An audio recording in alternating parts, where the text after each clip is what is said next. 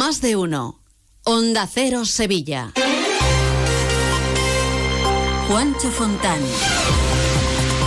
¿Qué tal? Buenos días. Sevilla ha presentado su programación en la Feria Internacional del Turismo que se celebra la próxima semana en Madrid. Por primera vez la capital acude con stand propio fuera del que lleva Andalucía y también del de la provincia, algo que no ha gustado a la Diputación. Por otro lado, Metro de Sevilla ha registrado cifra récord en 2023 y sepan que hoy arranca Simov, la Semana Internacional de la Moda Flamenca. Enseguida les contamos estas y otras noticias. Onda Cero Sevilla.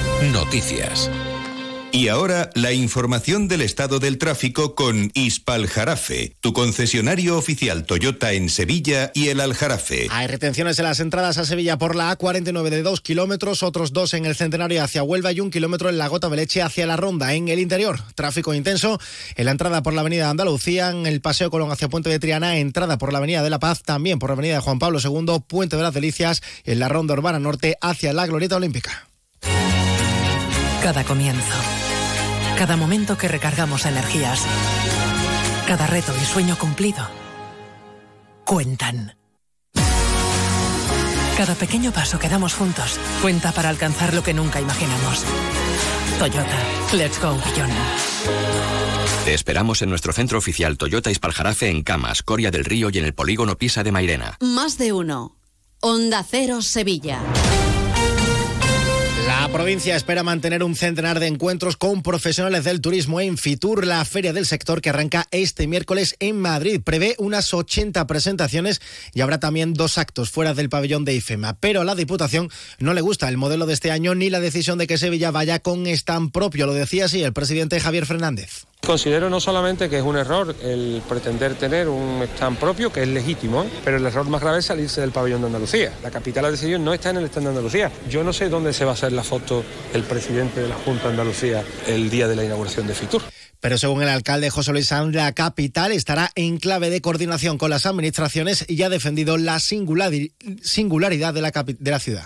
Consideramos, como hemos dicho siempre, que Sevilla tiene un discurso propio para vender, que requiere, por tanto, una agenda propia para eh, trabajar y que, por tanto, necesita un espacio propio en Fitur. El stand de Sevilla tendrá 110 metros cuadrados y se prevén unas 200 reuniones para la promoción de la ciudad, firmas de convenios con agencias de viaje o encuentros con compañías aéreas. El flamenco también va a estar presente, donde se van a exponer las novedades de la Bienal. Se presentará además una campaña de verano en la ciudad para acabar con la estacionalidad en esta época del año y también la campaña Future Woman para el impulso del turismo femenino. Y hablando de turismo, a falta de los datos de diciembre se registraron en la provincia sin contar con la capital más de un millón y medio de viajeros, mientras que los hoteles registraron más de 800.000 pernoctaciones. Solo en la provincia el incremento del turismo extranjero fue de más del 42%, con Francia a la cabeza. Datos que, según el vicepresidente de ProDetour, Rodrigo Rodríguez, se traduce en generación de riqueza. El turismo es una palanca de transformación que genera riqueza y que genera desarrollo social y económico en la provincia y que supone más del 17% del Producto Interior Bruto. Buenos datos también para el metro de Sevilla, que ha batido récord de viajeros durante 2023, superando los 20 millones de usuarios, la mayor cifra desde que se inauguró en 2009, como destaca el director gerente Jorge Maroto. Metro de Sevilla ha cerrado el año 2023 con 20 millones y medio de viajeros. Desde mediados de 2014 hemos tenido un crecimiento sostenido en la demanda que tan solo se ha visto interrumpido los años 2020 y 2021 debido a la pandemia. Desde aquí damos las gracias a todos los ciudadanos que confían en el transporte público y en Metro de Sevilla para sus desplazamientos. El río Ribera del Cala, en el norte de la Sierra Morena, es el punto de Andalucía donde más ha llovido. Se han recogido más de 60 litros de agua por metro cuadrado en 24 horas. En cuanto a incidencias, el 112 registraba unas 40 por el viento, la mayoría de ellas en la capital por caída de árboles. Y más cosas que les contamos, los hosteleros califican de, de, de desproporcionadas las sanciones que plantea el ayuntamiento por incumplir la ordenanza de veladores. Recordamos que el borrador recoge que los bares pueden perder la licencia con dos multas graves. Alfonso Macedas, el presidente de la patronal. Creo que el asesinato tiene multas menores que el poner algunos veladores de más. La desproporción en las multas nos parece exagerado porque además hay mucha casuística, no solamente es el que pone muchas mesas pero hay gente que lleva dos años esperando una licencia de veladores. Y de suceso les contamos que la policía ha evitado un intento de homicidio en Sevilla. Escucharon la voz de un hombre que estaba pidiendo ayuda en un descampado y cuando llegaron al lugar encontraron al agresor que estaba encima de otro intentándole matar golpeándole la cabeza con un objeto contundente. Canasta de bodegas Williams ⁇ Humbert patrocina los titulares. Acuerdo en el juicio al hombre acusado de dejar morir a su madre en 2022. La Fiscalía ha reducido de 17 a 3 años la pena de cárcel para el acusado, el que se le condena por homicidio imprudente. Por otro lado, ya han pasado a disposición judicial los cinco detenidos por el apuñalamiento a un joven argentino la madrugada del lunes a la salida de la discoteca Antic. El Ayuntamiento de Sevilla ha iniciado los trámites para la contratación del servicio que se va a encargar de la conservación y mantenimiento del patrimonio histórico del Ayuntamiento. El listado de estos inmuebles protegidos se amplía a 25, entre ellos el Arco de la Macarena, el Muro del Callejón del Agua o la Muralla de los Jardines de Murillo.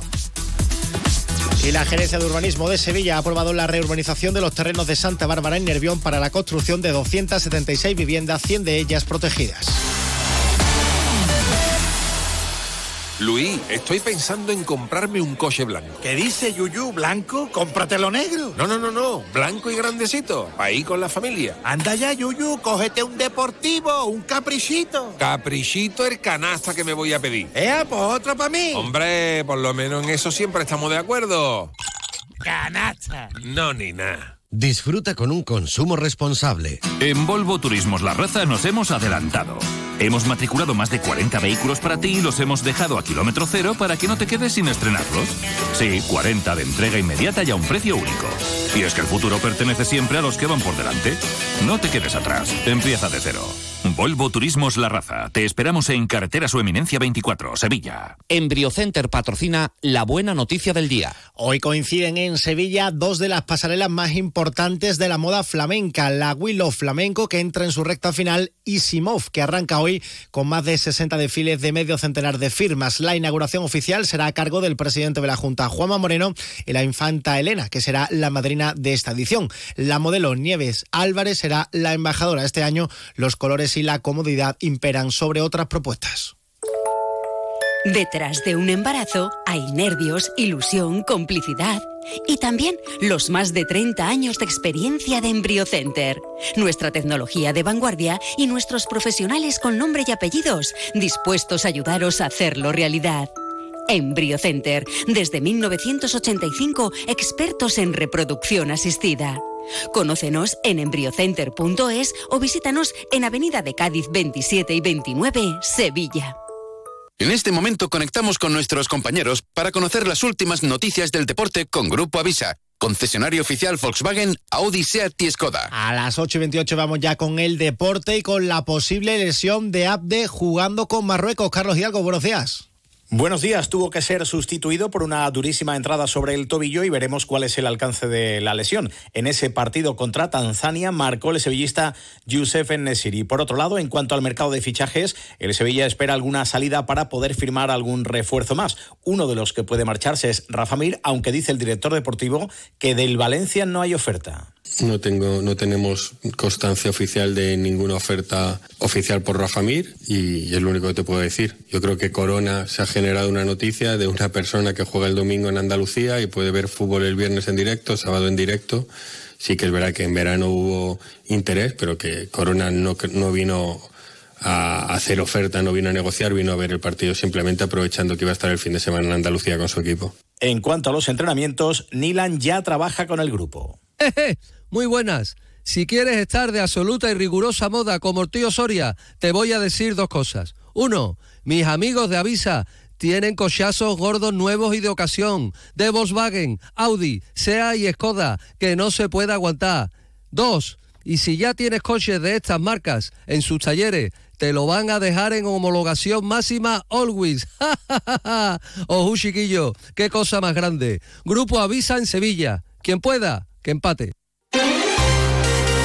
Noticias de Sevilla en Onda Cero. En cuanto al tiempo, hoy seguirán las lluvias con vientos moderados. Las temperaturas van a bajar ligeramente. Se esperan máximas de 19 grados en Lebrija, 18 en Morón, Écija y la capital, donde ahora tenemos 15 grados. Más noticias de Sevilla provincia a partir de las 12 y 20 a más de uno con Chema García y Susana Valdés. Buenos días.